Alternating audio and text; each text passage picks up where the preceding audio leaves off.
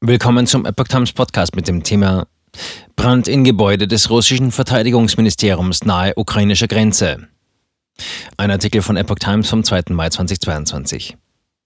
In einer zum russischen Verteidigungsministerium gehörenden Anlage nahe der ukrainischen Grenze ist nach Behördenangaben am Sonntag ein Feuer ausgebrochen.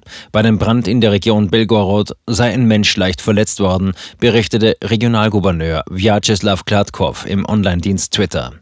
In der ebenfalls nahe der Grenze zur Ukraine gelegenen russischen Region Kursk brach derweil eine für den Güterverkehr genutzte Bahnstrecke auf Höhe einer Brücke ein. Es handelte sich um Sabotage, schrieb Regionalgouverneur Roman Starovoit.